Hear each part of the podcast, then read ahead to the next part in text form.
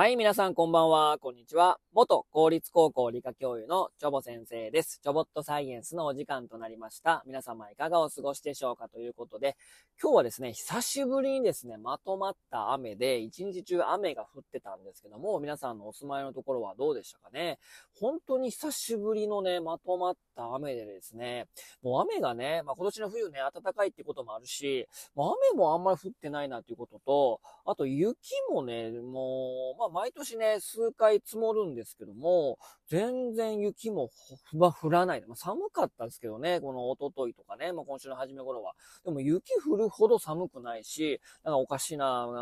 今年はおかしな冬だなと思ってたんですけども、でね、近くのね、ダム湖もね、めちゃくちゃ水少なくて、僕が見た中で一番今年がね、水少ないんですよ。もう貯水率、もう5%ぐらいなんちゃうかなっていうぐらいね、もうめちゃくちゃ水が少なくなってるんですけども、まあ、それだけね、まあ雨が少なかったっていうのもありますけども、まあ、この雨でね、まあちょっと貯水率が増えてくれたら嬉しいなとね、まあ水大事ですからね、ということでね。はい。えー、今日のお話はですね、皆さん、スワラ、魚のゆりかご水田米というね、お米を知ってますでしょうか？えー、スワラ、魚のゆりかご水田米。ね、え、魚？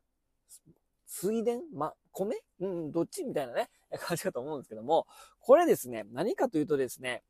えー、滋賀県の野洲市の、えー、諏訪原地区と呼ばれるところにですね、えー、まあ、琵琶湖の東側ですね、琵琶湖大橋にやや、えー、北に位置する、まあ、野洲市諏訪原地区。も昔からね、え、水郷地帯なんですけども、もうこうね、え、もう日本の昔ながらの美しいね、水田、この景色がね、えー、望めるところなんですけども、まあ、そこで栽培されてるお米のことなんですね。じゃあ、この魚って何なん？魚のゆりかごって何なんって話かと思うんですけども、まあ、琵琶湖とね、まあ、水路を整備しますよね。あのー、お米、まあ、稲作ね。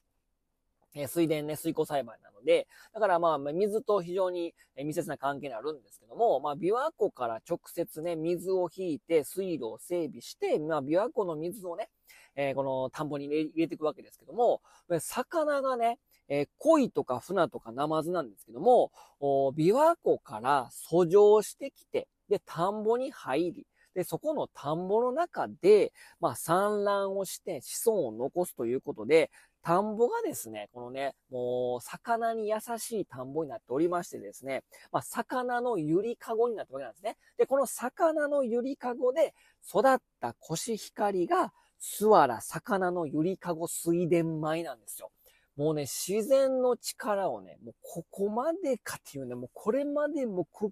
これほどね、自然の力を利用したね、えー、まあ、水田というかね、お米の栽培ね、私はもう知らない、知らなかったですね。うん。で、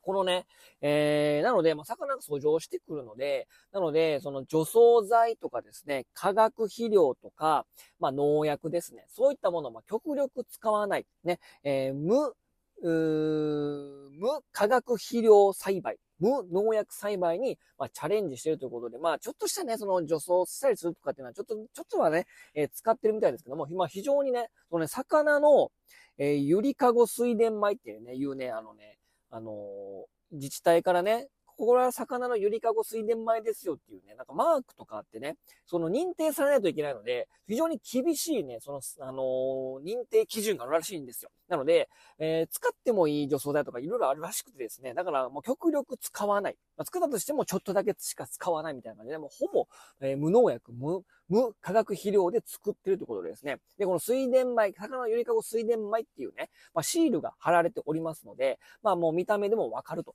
いうことなんですね。だからもう魚がやってくる、所乗してくるので、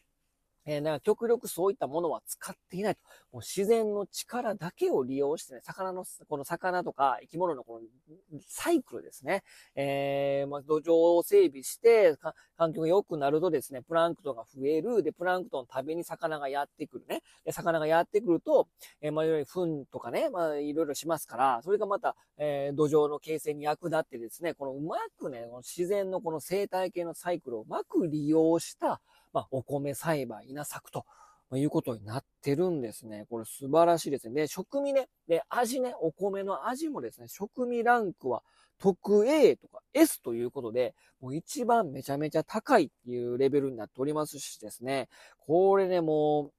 もう認定基準もしっかりクリアしておりますしですね。で、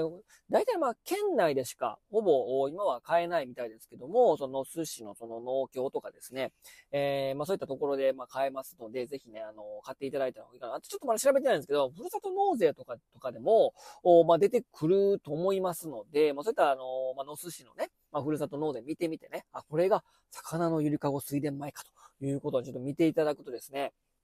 えー、まあ、チェックしていただければなと思います。で、このね、まあ、割とね、値段はね、まあ、高めなんですね。で、大体ですね、えー、玄米10キロが税込み4500円。えー、白米10キロが5000円。まあ、10キロ以上単位でしか買えないんですけども、まあ、玄米30キロで1万3000。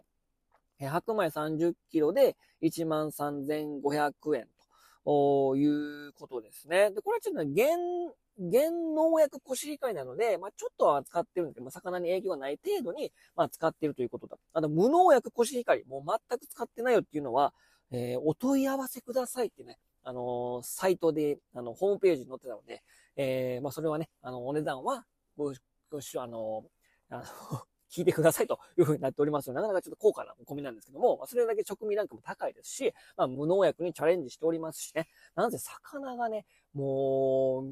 う溢れてると。もうもう自然豊かな場所で作られたお米って聞くだけでですね、なんかちょっと、いつも食べてるお米と違うかなっていう感じはね、まあ伝わるかなという感じなんですね。で、このね、じゃあ昔から、あのー、こうやってたかっていうとね、そうじゃなくてですね、まあ昔はその、まあ農家さんのですね、えー、コメントとかですね、まあこういった風に作ってますよ、みたいなね、いうのもホームページに載ってるんですけども、お昔からこう水郷地帯で、この諏訪原ね、野寿司の諏訪原の地区っていうのをね、でそういった今の年寄り、その農家さんは昔子供の頃ね、まあたくさん水路にえー、魚が遡上してきて、琵琶湖からね、えー、非常にその魚を取ったりとか、そういうふうに遊んでたと。でも、えー、昭和47年頃からの、まあ、えー、もっと区画整備であったりとか、農薬の使用とかね、やはりその草刈ったりとか、なんかこう、田んぼに入る雑草とか抜くのめんどくさいですよね。そうすると、それに効くような、雑草に効くような農薬とかを使用すると、まあまあ手間が省けますよね。で、それをやっていくとですね、いつの間にか、田んぼに魚がもう遡上してこない、入ってこない、水路にもおらへんみたいなね。まあ一見したら、綺麗なのかもしんないけども、まあ、自然、その、まあ、生態系とか多様性っていう観点で見ると、非常に乏しくなっちゃったと。これはあかんということで、平成の27年ぐらいからですね、もうちゃんとやはりもう自然の力を使ってですね、再生をして、無農薬、無化学肥料にチャレンジをして、もう自然豊かな水郷地帯、もう一回スワラを復活させようと。まあ、いうことを、まあ、プロジェクトとして立ち上げたと。で、なかなか最初は理解を得られなかったみたいですけども、まあ、農家で農薬使ってたし、その手間がね、また増えるやんっていうことでね、まあ、高齢化にもなってくるしっていうことで、反対は意見が結構多かったらしいんですけども、でもそういった、えー、まあ、プロジェクトをもうやりましょうやりましょうっていうことでですね、まあ、農協自治体すべてが、あこう、力を合わせてね、タッグ組んでね、えー、ちょっとずつちょっとずつ前進していきましょうっていうことをやっていくとですね、もう今ではもう、魚も戻ってきて、遡上してきて、うまくね、魚道とかもしっかり整備したらしいんですよ。琵琶湖からちゃんとね、その田んぼに入っていくように、魚道とかも整備して、魚がやっと遡上してきたということと、こういったね、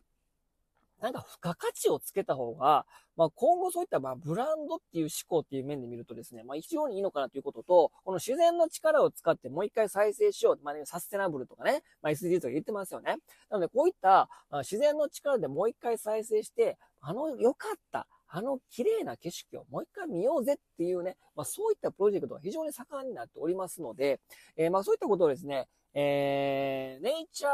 えー、ネイチャーポジティブとかですね、